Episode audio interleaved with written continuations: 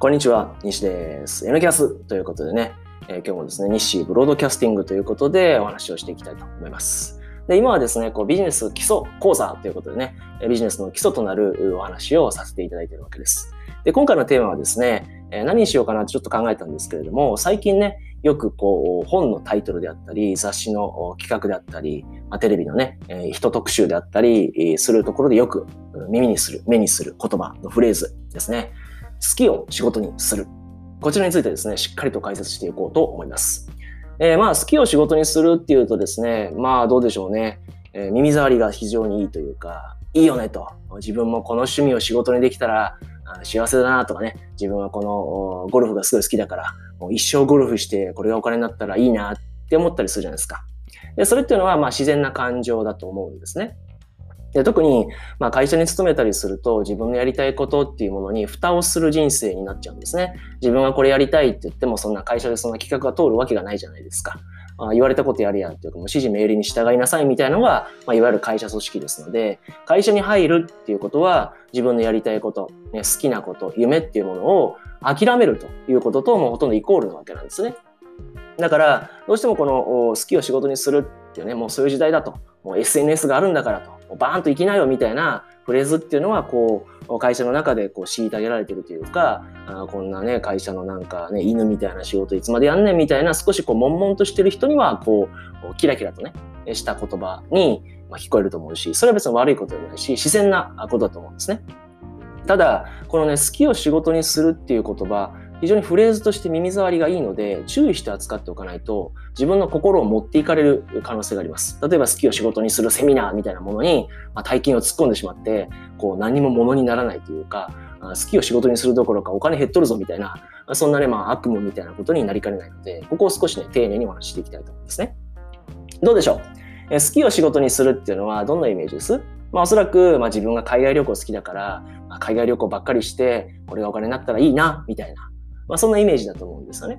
自分が趣味とかでやっている仕事とは違うね、そういったジャンルっていうものが仕事になったらいいよねと、そんな人生って最高じゃん、できるかどうかわかんないけど、みたいな感じだと思うんですけど、これ注意しといたらいいと思うんですね。これ、えー、私の例を出します。えー、私、あの、ワイン好きなんですよ。ワインね。で、あの、赤ワインじゃなくて白ワインの方が好きで、例えば、あピノグリージョとかね、えー、まああ、いろいろあるわけですけど、品名とかが。で、割と詳しかったりするんですけど、僕はこれまでワインを飲んできて、これが仕事にできるなって思ったことは一度もないですね。はい。一度もないんです。で結構飲むんですよ。毎日のように飲むんですけど、一度もないですね。はい。それはなぜかです。もう一つ例を挙げます。あの、私、あの、まあ、どう見えてるかわかんないですけど、ヘビーメタルとかね、ハードロックみたいな、いわゆるヘビーメタみたいなね、まあ、日本で言えば何ですかね、まあ、アガレス例で言えば x ジャパンみたいな、初期の x ジャパンみたいなね、なんか金髪で髪の毛立ててるぞみたいな、ギンギンギンみたいな、ギターがギュイーンみたいな、まあ、そういうの好きなんですよ。ですごい好きで、あのー、15歳ぐらいの時からずっと好きなんで、もう歴としたらね、もう20年以上のキャリアがある。まあ、それぐらいね、この音楽、そのヘビーメタっていう音楽がすごい好きで、今でもまあ当然聴いてたりするんですけど、じゃあ、このヘビメタの知識とか、あこのね、キャリアっていうものを活かして、あ、これ仕事にできるなと思ったことが一度でもあったかっつったらないんですね。もう思うことは一緒です。ワインでもヘビメタでも全く一緒。絶対無理。まあ、自分のこの好きっていうものを仕事にすることは絶対無理だって、まあ、ビジネスマン、ね、マーケティングが得意なもう一人の自分はもう答えを出すわけですよね。それはなぜかですよ。これわかります？いやいや、西さんと。いやそんだけね、ヘビメタが好きでハードロックが好きだったら、例えば、その新しいね、えハードロックの CD が出た時に、まレビューの記事を書いて、でそこに Amazon のアソシエイトリンクを貼って、いわゆるレビューブログみたいなのもできますやんって、まああなたは言うかもしれないし、ワインだったら例えば、うん、誰かを呼んできてワインの試飲会とかそういったイベントとかもできますやんって言うかもしれませんけど、あれもうね、絶対無理ですね。その理由です。で、こここそをしっかり理解しておいてほしいんですけど、この好きを仕事にするっていうのは非常にいいんだけれども、私のワインが好きっていうレベル、ね、私がヘビメタを好き、ハードロックが好きっていうその好きのレベルよりも上の人がたくさんいます。5万といます。ワインとかだったらもう当然何十万円もするようなワインを家にこうね、なんかワインボックスみたいなのをやって、こう揃えてる人は絶対いるじゃないですか。同じくヘビーメタルとかでも僕よりも年齢10歳上で、まさに日本でめちゃめちゃヘビーメタが流行った時期があったんですよ。1980年代後半とかね。あの時代を現役で生き抜いた人がやっぱまだいるんですよ。そういういわゆる自分の好きっていうレベルをはるかに超えた強者がもういるのがわかるんですよ。なぜかというとその分野割と詳しいから。だからそあどうせ仕事にするっていうことはあの人たちとぶつかっていくことだよ。というと私がワインが好きなレベルこんな直在なレベルで勝てるわけないやろ。ということは同じ仕事をしたとしても向こうつまり、うん、自分よりも好きな人がシェア取るに決まってるやん。その人は日本一になるに決まってるやんというふうに思っちゃうんですね。ということです。つまりこの好きを仕事にするっていうのは多くの人が抜ける視点が1点あってそれ何かというと競争優位つまりライバルがいるっていうこと。ね、もしあなたが、まあ、ランニングが好きで、あのジョギング？ジョギングが好きでジョギングしてこれがお金になったら素晴らしいな。あオンラインサロンやってみよう。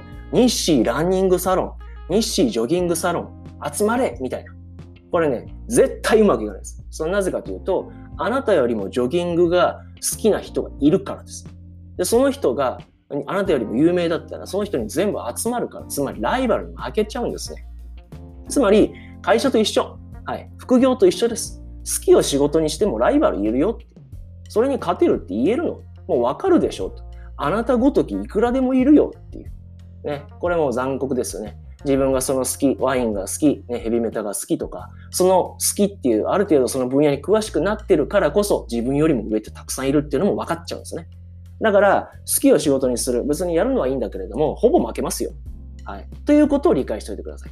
じゃあ逆に、好きを仕事にしてうまくいく人っていうのがいます。それはどういう人か。これはね、この好きのレベルの話なんです。例えば、僕は、あの、ノウハウですよね。例えば、あの、LINE オープンチャットでこういうふうにやったら、お客さん集客できますよとか、インスタグラムでこういうふうにやると集客できますよとか、こういうふうにやるとビジネスうまくいきますよっていうビジネス系のノウハウってめっちゃ好きなんですよ。要するに、How to ですね。How to もの。これめっちゃ好きなんですよ。この好きのレベルってさっきのワインとかヘビメタのもう比じゃないですね。はい。比じゃない。あの24時間365日休みなしでできるレベル。このレベルにまであなたが至っているんだったら、これは好きを仕事にしていいです。で、この好きのレベル、一応便宜上名前を付けますけど、まあ、狂気ですね。狂気。狂ってるぐらい、お前それめっちゃ好きやなと。大丈夫って周りが心配になるぐらい好きなレベル。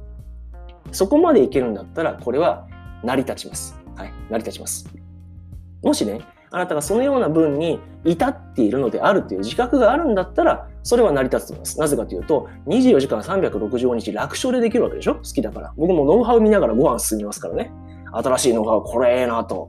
このインスタグラムと LINE の合体ノウハウ、これめっちゃええやんっていうのを、それ見ながら本当にご飯進みますから。ということは24時間365日、正月から除夜の鐘聞きながらノウハウのことを考えれるわけですね。そのぐらいまでだったら勝ちますよ。だって24時間365日夢中でやってるんだから。要するに量が全然違うんですよ。はい、僕ヘビメタ毎日聞くかって言われたら毎日聞くとは言い切れないですもん。じゃあワイン毎日飲みますかと。24時間365日飲めますかって言ったら無理ですわ。それ無理。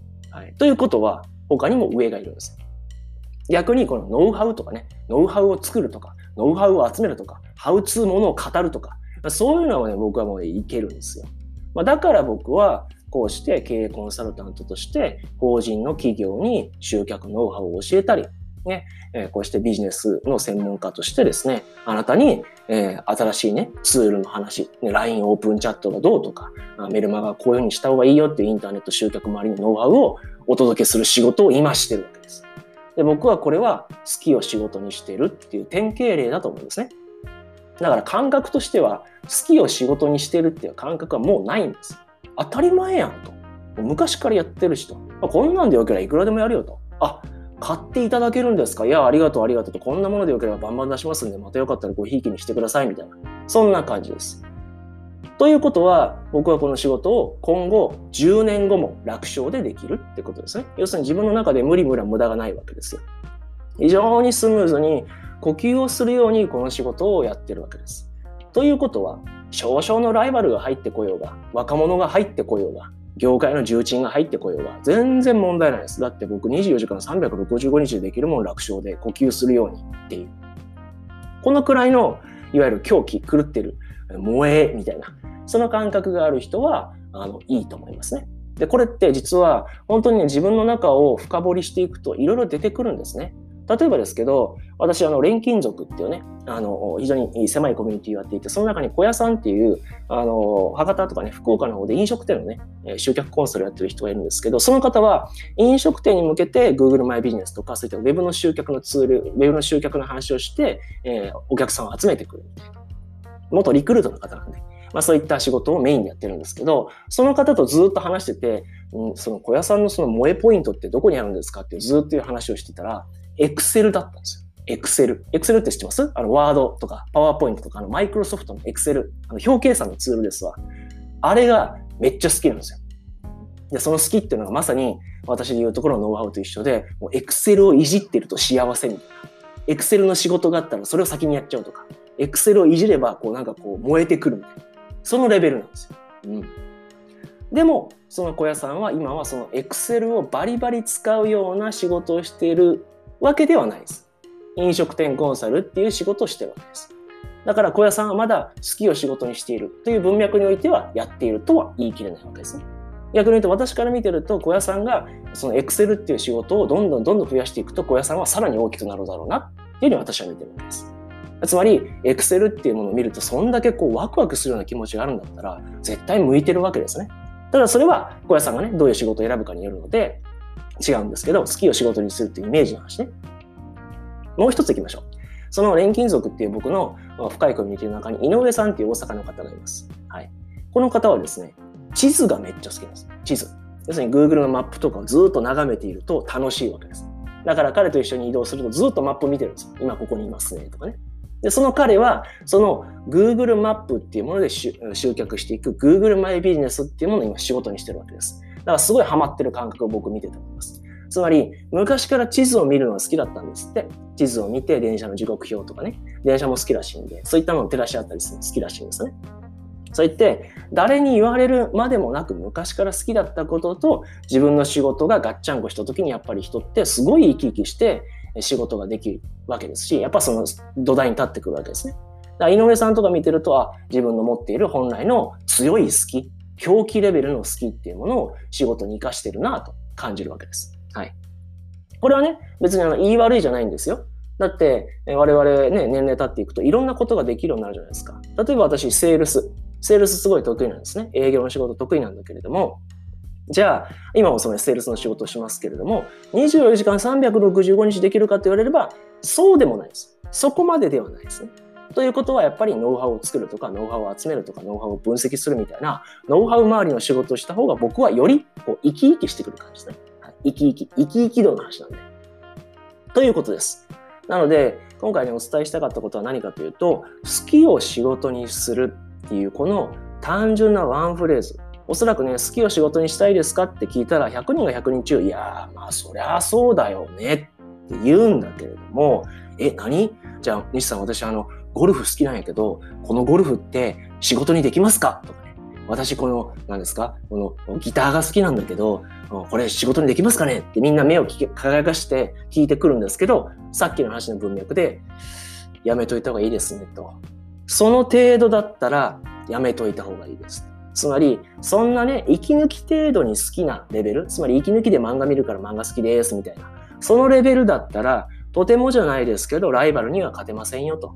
その好きのレベルだったら仕事にはなりませんっていうお答えの仕方をするんですね。まあそうすると、まあがっかりはしてますけど、でもしゃあないじゃないですか。それでね、打って出られて会社辞めますとか言ってもやばいじゃないですか。だからそこはまあどうしても戒めることが多いんですけど、逆にさっきの小屋さんでいうところのエクセルであったり、井上さんでいうところのね、地図みたいなものが見えてきたら、あなためっちゃそれ好きじゃないですか。それキャリアめっちゃ長いんじゃないですか。いやもうガキの頃からですわ。みたいなものが出てきたら、そこは GO の可能性がありますね。それいけますせっていう。そんなにやってるし、そんなにナチュラルにできるんだったら、俺日本一目指しましょうよ。みたいな話になってくるわけです。この感覚を覚えておきさえすれば、自分が好きを仕事にする。それは素晴らしいけれども、その時に同時にライバルを圧倒的に蹴散らすぐらい、もうこんなもん呼吸レベルよ、みたいな。こんなんでよければもうバンバン出しますよ。無料でもいいですよ。みたいなレベルでガチガチにできるものじゃないと、これは成り立たないよ。っていうことをね、理解しておいてください。ですので、まあ、おそらくじゃあ自分にとってのその狂気レベルの好きっていうものは何なんだろうっていうのを考えると思うんですけどおそらくですけれどもその好きっていうものはあなたが会社に勤める前大学に入る前つまりティーンネイジャーの時にすでにその傾向みたいなものがあるはずですおそらく。でそちらの方がこの好きを仕事にするっていう正解に近いと思います。私営業の仕事めっちゃ好きやから営業でいけると思うんですよねっていうのはそれはちょっと違う。それなぜかというと会社に入って営業やれって言われてやってるわけだからあ昔から自分がやってきたことではないんですよ。だからそこはずれる可能性がある。だからその探していくじゃ自分にとってのその、まあ、世間で通用する好き、ね、日本一を目指せるような圧倒的な好きなものって何だろうっていうのを考えた時にティーンネイジャーの時にはどんなことしてたかなそういうふうに遡っていくと見えてくることが多いと思います。ということで今日はですね好きを仕事にする。こちらをですね少し詳しめに解説させていただきました。ご清聴ありがとうございます。